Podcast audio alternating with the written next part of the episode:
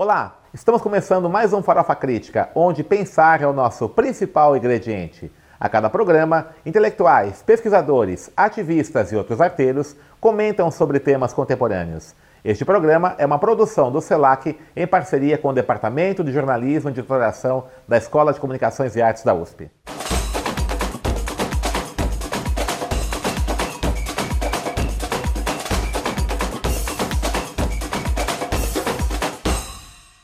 Nesse programa do Farofa Crítica, recebemos Breno Altman, jornalista, fundador e diretor do site Opera Mundi, especialista em questões internacionais, colaborador de várias é, publicações sobre esse tema. Breno, obrigado por ter feito o convite. Queria falar um pouquinho sobre como está a cobertura internacional do jornalismo hoje no Brasil, particularmente com essas é, atrapalhadas aí né, do governo Bolsonaro aí na, na, no cenário internacional. O jornalismo brasileiro nunca teve uma forte tradição em cobertura internacional, uhum. fora em momentos muito específicos. É, há uma combinação de fatores uhum. que levam a isso. Né? Uhum. É, entre eles, claro, o custo da cobertura internacional sempre foi mais elevado do que da cobertura nacional, o interesse do público brasileiro pelas questões internacionais sempre, nunca foi dos maiores. É, poucos foram os veículos que tiveram como tradição uma cobertura internacional forte. Do início do século XXI para cá, nós tivemos uma melhoria um pouco desse cenário, até porque o Brasil passou a ter um protagonismo maior no mundo. Primeiro por questões sérias, nos últimos meses por uhum. conta das piruadas do governo Bolsonaro. Uhum. Mas a cobertura inter internacional, ela é, hoje, ela tem pouco espaço na mídia tradicional, uhum. basicamente opera a partir das agências internacionais, a rede uhum. de correspondentes dos veículos tradicionais foi muito reduzida. Uhum. Então nós temos uma cobertura internacional que tem ainda que é frágil e que tem uma característica de ser muito é, vinculada às agências e, portanto, pouco plural, não é? Uhum. Pouco e por que isso acontece? É, uma, é, um problema, é um problema assim de recurso dos jornais ou é uma opção eu acho editorial? Dois, eu né? acho que são dois fatores. Uhum. Há um fator próprio dos países continente. Certo. Os países continentes se interessam um pouco pelo que se passa no mundo. Hum. É um pouco a tradição. Todos os países, Brasil, Estados Unidos, é, Rússia. Muito pouco é, interesse é, pelo que se passa no exterior. O público uhum. tem é, pouca atenção às questões internacionais. Né? Uhum. Acho que esse é um fator cultural importante, o que uhum. reduz o público de leitores ou uhum. espectadores interessados nas questões mundiais. Uh, há um segundo fator de que, com a revolução tecnológica uh, e o enfraquecimento da imprensa uh, tradicional, o corte de custos ocorreu em primeiro lugar uhum. na cobertura internacional. Você vê que os grandes jornais, por exemplo, reduziram seu número de correspondentes uhum. de uma forma bastante significativa. Houve uma redução de verbas para cobertura internacional, menos uhum. viagens, uhum. menos coberturas. Então, antes um jornal, uma televisão, até mesmo uma estação de rádio que enviava seus jornalistas para eventos internacionais, agora vai na internet, busca informação, pega, cabo, uhum. pega informação das agências, uhum. já não manda mais seus jornalistas. Isso empobrece a cobertura uhum. internacional. Isso é muito interessante que boa parte dos correspondentes, né, dos, dos veículos aí da mídia hegemônica, eles priorizam os países centrais né, do capitalismo. Né? Raramente tem cobertura na América Latina, na África, claro. é uma coisa... É, essa, é, é, é, essa é a lógica central, não é? Por, um, por opção ideológica, Sim. evidente, uhum. e por uma opção também comercial. Uhum. É evidente que um país como os Estados Unidos, vamos falar aqui de uma cidade como Nova York ou outra como Washington, com características distintas, tende a ter um volume de notícias muito maior do que um correspondente que esteja, por uhum. exemplo, uh, em Quito, no Equador. Não é? Perfeito. Então, os jornais e as televisões, na hora de escolher para onde vai seus correspondentes, além da questão ideológica, tem a questão comercial. Uhum. Onde é que pode ser mais produtivo o envio do correspondente? Onde uhum. vai haver uma massa maior de informações mundiais que poderá resultar em informações para o público. E vai enviando os jornalistas sempre para os mesmos centros. É, uhum. Nova York e Washington. Londres, é. Londres, Paris, é. Paris, E quando escolhe algo na América do Sul, Buenos Aires. Certo. E com isso se fecha uhum. a rede de correspondentes. Então, mas, mas uma mesmo... espécie de circuito Fechado, né? Elizabeth né? Arden da, do jornalismo. ou seja, não tem uma cobertura. Às é. vezes tem é. China. Tá. De vez em Japão, quando. né? Um pouco, né? Tóquio, um pouco né? Japão. Já faz é. tempo que não tem Japão, uhum. né? mas um pouco tem Japão. Uhum. Às vezes pode acontecer uma temporada de algum correspondente em Moscou, mas já faz uhum. tempo que não. Então acaba tendo um circuito muito restrito de cobertura direta da imprensa brasileira uhum. sobre os sobre os, os, países mais importantes do mundo. Então, mas assim, por exemplo, com, a partir de 2003, no governo Lula, o Brasil começou a ter um outro papel aí, uma outra, uma outra estratégia geopolítica, né? É, tendo uma, uma ação mais é, proativa na América Latina, na África, no Oriente Médio. E é evidente que quando foi feito isso nesse governo, abriu-se, abriram-se novas fronteiras de negócios, outras relações, né? é, empresas brasileiras começaram a ter uma participação, uma presença maior nesses países. Isso não criaria aí um novo circuito de informações de interesse para o Brasil, que necessitaria uma cobertura diferenciada? Ah, certamente. É. Nós tivemos um uhum. crescimento do interesse pelas questões internacionais depois uhum. do governo Lula. Fortíssimo crescimento. Uh, e um crescimento que, ao qual a, a, imprensa teve muitas dificuldades de acompanhar. De acompanhar. Uhum. Né? Alguns veículos tentaram se reorganizar um pouco, o surgimento mesmo do Opera Mundi ocorre neste momento. Certo. Quando uhum. nós nos damos conta que não havia nenhum veículo de comunicação no país que se dedicasse uhum. Centra, centralmente para as questões internacionais. O Opera Mundi só cuida das questões internacionais uhum. e da política externa brasileira. Certo. Surge nesse momento, uhum. que é o momento em que o Brasil te, passa a ter protagonismo mundial, a presença do Brasil nos grandes fóruns internacionais é decisiva, o Brasil uhum. assume uma liderança destacada na América Latina, certo. o Brasil abre novas fronteiras de negócios, então uhum. há um interesse do público maior pelas questões internacionais, uhum. que foi uma característica dos primeiros 10, 15 anos do século XXI.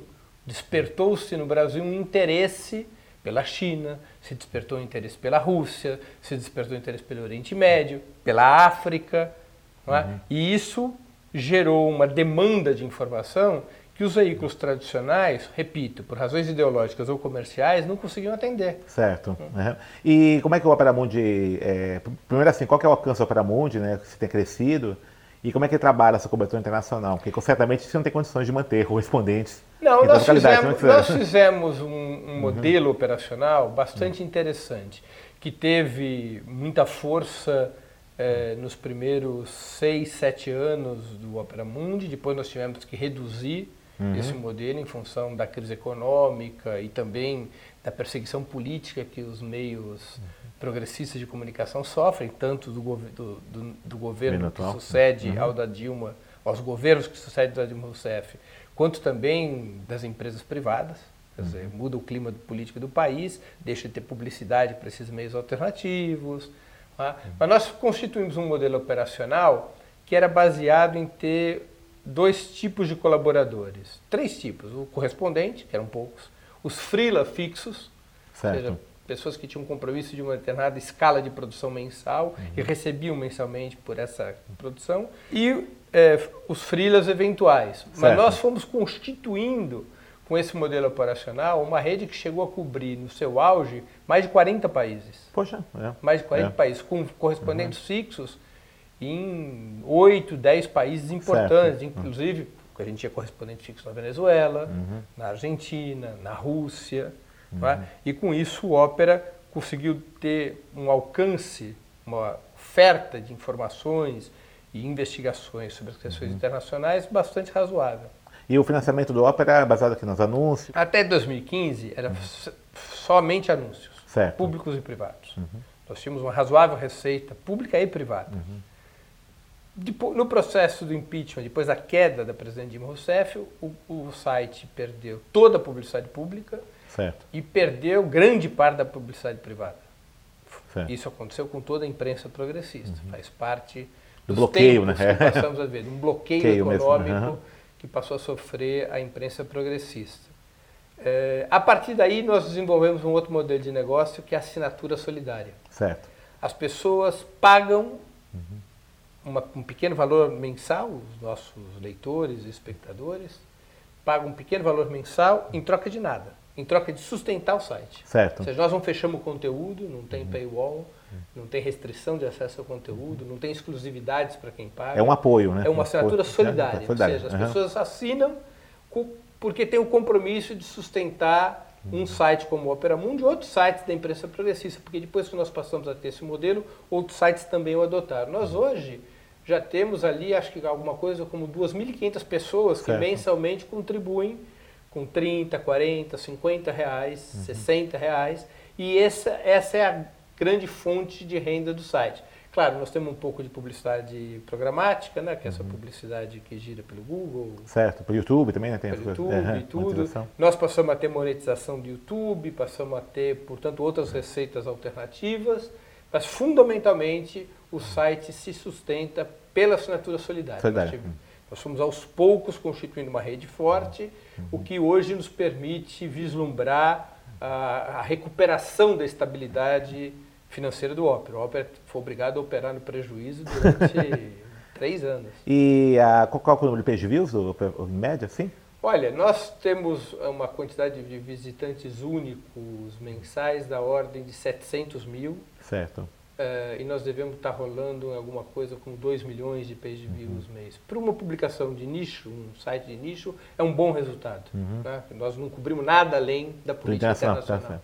Como é que você avalia, né, a partir dessa sua experiência, essa, essa inflexão aí do, do governo brasileiro em relação à política internacional, nesse alinhamento a Israel, alinhamento, até mesmo revertendo uma, uma tradição né, da diplomacia brasileira de sempre buscar um certo equilíbrio, uma neutralidade, algumas situações de conflito internacional? Olha, é, há um evidente giro, né, um uhum. giro radical, que começa com o governo Temer certo. e se aprofunda agora. Esse giro é no rumo de uma política internacional cada vez mais subordinada aos Estados Unidos. Uhum. O consenso que se estabeleceu entre as elites empresariais, políticas uhum. e militares do país é de que não existe futuro autônomo para o Brasil, nem mesmo um futuro autônomo integrado aos outros países da América Latina. De que a economia brasileira e, portanto, seu papel geopolítico só podem existir como rabo de elefante. Não certo. tem futuro como cabeça de formiga. Uhum. E esse rabo de elefante, o elefante desse rabo, são os Estados Unidos. tá? Então, essa é a lógica da política internacional uhum. é, que é imposta depois da derrubada do governo Dilma Rousseff e se aprofunda muito com Bolsonaro. Uhum o Brasil se coloca como um destacamento do bloco geopolítico dirigido pelos Estados Unidos de forma incondicional. Certo. E a adesão eh, a determinadas bandeiras desse bloco geopolítico deve ser compreendida nesse contexto. Por exemplo, uhum. essa eh, alteração abrupta da política brasileira em relação ao Estado de Israel e à questão palestina. Mas isso vai trazer alguns prejuízos né, para a economia nacional. Né? Por exemplo, é, essa, essa uh, posição multipolar, vamos chamar assim, do governo Lula e Dilma, abriu mercados para a produção do, do agrobusiness do Brasil, passar das indústrias, né? E à medida que vai se fechando essas possibilidades, né, o próprio empresariado brasileiro, setores do empresariado brasileiro, serão prejudicados. Então, como é que fica então essa situação, por exemplo, em termos da própria burguesia brasileira? Concordo contigo. Vai abrir uma série de contradições, uhum. já está abrindo com setores do empresariado especialmente essa questão Israel, trouxe muita polêmica, porque os é, pecuaristas brasileiros uhum. exportam carne para os países árabes em quantidade bastante expressiva. Uhum. É, e os riscos e os temores de uma retaliação dos países árabes é grande. Uhum. Então houve uma certa tensão nesses setores que pressionaram o governo Bolsonaro e ele desistiu temporariamente de trocar a embaixada de Tel Aviv para Jerusalém para esse modelo um pouco mais moderado que abriu o escritório é. de representação em Jerusalém. Uhum. De toda maneira, essas contradições existem e, e vão é, se aprofundar. Mas a expectativa do núcleo duro da burguesia brasileira, que é o grande capital financeiro, é, é que o que você perde nessa ponta, você ganha na outra. O que, que seria essa outra ponta? Transformar o Brasil num lugar extremamente atrativo para os fluxos internacionais de capital. Certo. O Brasil perderá comércio, mas ganhará fluxo de capitais, na análise desses setores. Uhum. Fluxo de capitais fundamentalmente dos Estados Unidos. Capitais rentistas, né? Capitais rentistas ou né? mesmo capitais uhum. é, é, produtivos, mas a lógica é uhum. que o Brasil não tem como se desenvolver com capital próprio. Certo. E, portanto, esse capital tem que ser buscado onde ele uhum. existe no mundo capitalista. Uhum. E ele existe fundamentalmente nos Estados Unidos. Uhum. Essa é a lógica que hoje domina o núcleo duro uh, da burguesia brasileira. É uma lógica bastante questionável por conta do desenvolvimento da cena internacional e da economia mundial. Mas é a aposta que eles fazem e Bolsonaro é a versão, vamos dizer assim, emporcalhada dessa aposta. Certo. Uhum. Mas isso também está presente no governo Temer, né? Um pouco, né? Estava tá. muito forte no Temer. Uhum. Porque vocaliza isso, não é uma, uma ideia eh, que nasce na cabeça de Júpiter, né? ou seja, certo. não é uma ideia construída. É. Ela faz parte de um consenso que se construiu nesse uhum. núcleo duro da burguesia brasileira, uhum. de que o Brasil precisa estar junto com os Estados Unidos. Certo. Que, so, que somente dessa forma o Brasil poderá uhum. ser um receptáculo de capitais suficientes para reimpulsionar o seu desenvolvimento. Você é, cobriu bastante a questão da Venezuela, né? A, a, o caso aí, essa, esse cerco né? norte-americano à Venezuela, inclusive, e a própria postura do governo brasileiro em relação a isso. Como é que você avalia a situação da Venezuela? Né? No primeiro momento parece que o Maduro conseguiu é, segurar né, a tentativa de golpe, de invasão, mas a situação ainda está bastante complexa ali. Né? Do ponto de vista político, internamente, uhum. o golpe está praticamente derrotado. Uhum. Os dois objetivos a que se propunha Juan Guaidó, que era dividir as Forças Armadas e, e, e provocar uma sublevação popular dentro do país, esses dois objetivos foram, naufragaram. As Forças Armadas se mantêm no fundamental unidas ao redor do governo de Nicolás Maduro e não houve nenhum levante popular Sim. a favor de Guaidó, ao contrário. Nesse momento, o chavismo tem muito maior capacidade de mobilização nas ruas, apesar das graves dificuldades econômicas, do que a oposição de direita. Uhum. O grande problema ali na situação venezuelana é o fator externo, que se desdobra num garrote financeiro e numa ameaça militar. O garrote financeiro são as sanções, o bloqueio imposto pelos Estados Unidos, pela União Europeia, que afeta brutalmente a vida do país. O país está garroteado financeiramente, está asfixiado. E uma economia muito dependente da, da do petróleo, Uma economia né? dependente da venda do petróleo, petróleo da importação de mercadorias. Tudo, né? Então, é uma lógica de asfixiar o país. É verdade que as relações com Rússia e China, entre outros países, que também inclui Índia, Turquia, Irã, permite a Venezuela, de alguma maneira, parcialmente, enfrentar a situação de desabastecimento que o garrote financeiro provoca, mas a situação é duríssima. Uh, uh, e afeta, evidentemente, as perspectivas do país. Embora a Venezuela tenha demonstrado, o povo venezuelano vem demonstrando uma enorme resiliência a essa situação. Certo. Mantém o seu apoio parcialmente ao governo Maduro, metade do país está com o governo, apesar dessa situação. A grande questão é a ameaça militar, porque os Estados Unidos, diante da derrota do Guaidó internamente, lhe resta essas, restam essas duas cartas. A carta financeira, que é de longo prazo, uhum. e a carta militar, que é uma carta de curto e médio prazo. Uhum. Mas os Estados Unidos não se encontram exatamente numa situação confortável para acionar essa carta militar. Não tem o apoio da União Europeia, não tem o apoio do Grupo de Lima, que é composto pelos países latino-americanos que estão contra o governo Nicolás Maduro. Uh, seria uma ação militar provavelmente muito isolada, com algum apoio direto ou indireto da Colômbia e talvez do Brasil. Certo. Mas seria uma ação militar que de grande, de um alto grau de isolamento e com consequências geopolíticas imprevisíveis em função dos interesses da Rússia e da Venezuela. Da, Venezuela, da, da, Rússia e da China na China. Venezuela. Cada desembarcaram ali, né? Aviões da, da Rússia, da China, né? Recentemente, claro. né? E América Latina, nessa virada direita, nós tivemos aí Brasil, Argentina.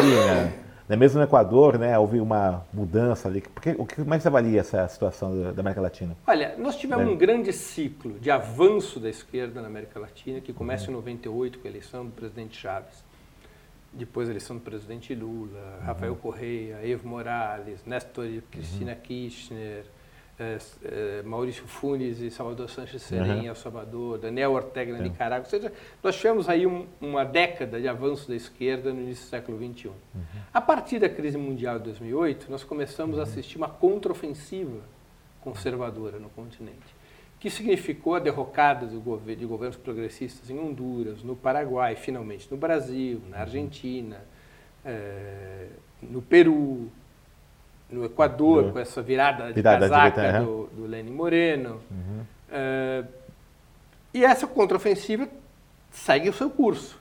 Tem como principal batalha a Venezuela. Agora, uh, começam a haver alguns elementos que indicam que a esquerda latino-americana tem capacidade de resistir a essa contraofensiva uhum. e pode localmente assumir, reassumir a iniciativa. Uhum. Recentemente, López Obrador ganha as eleições no México. Sim. Uhum. A situação eleitoral do Macri na Argentina é precária. Uhum. Cristina Kirchner pode vencer as eleições contra o Macri na Argentina, se ela não for interditada como fizeram com Lula. Lula aqui no é. Brasil. Começa a ver, além da resistência da Venezuela e de uma certa normalização da situação nicaragüense, uhum. começa a ver embriões, sinais de que a esquerda pode, mesmo que localmente, mesmo ainda sem caracterizar uma retomada da ofensiva em escala latino-americana, que a esquerda pode localmente é, recuperar a iniciativa política. O caso do México é emblemático. O México Sim. é um país muito importante uhum. no nosso continente. Muita em função que esse programa neoliberal ele traz um custo social muito alto, né? Acho que muita em função disso. Né? Claro, e, é, e, uhum. e, gera uma contradição insolúvel uhum. entre neoliberalismo e democracia. Certo, porque é uma, é uma agenda que é antipopular, né? Claro. Isso pode ser imposta pela claro. via autoritária. E isso é. vai gerando um ambiente nos países onde a direita governa, a direita ou a extrema direita, como é o caso do uhum. Brasil, vai gerando um ambiente que a médio e longo prazo impede as classes dominantes uhum. de, por esse caminho, restabelecer sua hegemonia de forma estável. Certo. É? O que coloca para as classes dominantes do continente uma bifurcação arriscada.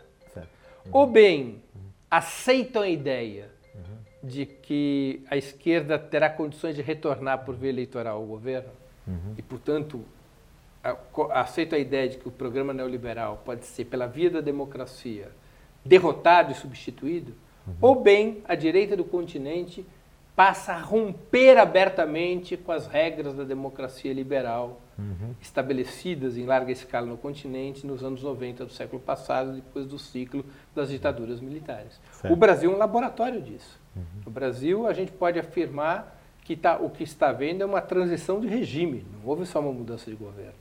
Ou seja, o governo Bolsonaro expressa um projeto de alteração de do Estado, alteração do, é. Estado do, da democracia liberal uhum. da Sexta República, da Constituição uhum. de 88, para um regime de tipo bonapartista, policial, de alto grau repressivo e de fechamento dos espaços uhum. institucionais. Porque é essa contradição entre o neoliberalismo e a democracia. Certo. Quanto maior a taxa de neoliberalismo, menor a, a de democracia. democracia. Uhum. Quanto maior a taxa de democracia, menos Menor. força tem o neoliberalismo. Uhum. Então, essa é uma contradição que corrói a capacidade hegemônica das elites da América Latina, certo. o que gera um cenário em que torna bastante plausível imaginarmos a recuperação das forças de esquerda uhum. a médio e longo prazo, em alguns casos a curto prazo. Perfeito. Bom, Breno, estamos encerrando aqui o nosso programa. Você podia aí fazer um merchando bem aí do Opera Mundi? Falar tá, programa daqui? Tá bem. Bom, o Opera Mundi é um site dedicado é, fundamentalmente à cobertura das questões internacionais e à política externa do Brasil. Através da informação, da investigação e da análise, nós tentamos levar aos nossos leitores e aos nossos espectadores, porque também temos a TV Opera Mundi, é, um panorama um, do, que, do que de mais importante acontece na ordem mundial nos dias de hoje. É um site dedicado a aprofundar esses temas, a trazer informações sobre esse tema, que tem uma relevância estratégica. O Brasil, embora muitos brasileiros eh, tenham certa eh, dificuldade de enxergar isso, o Brasil faz parte do mundo. Ele se integra num continente, num subcontinente, no planeta. Eh, e é fundamental para que nós possamos entender o que se passa no país, entender o que se passa no mundo. Obrigado, Breno. Valeu. É isso aí. Então encerramos mais um Farofa Crítica, que hoje recebeu o jornalista Breno Altman, do site Opera Mundi. Acompanhe nosso programa nas redes sociais e inscreva-se no nosso canal no YouTube. E para encerrar, uma frase do jornalista Cláudio Abramo. Jornalismo é o exercício diário da inteligência combinado com a prática cotidiana do caráter. Valeu!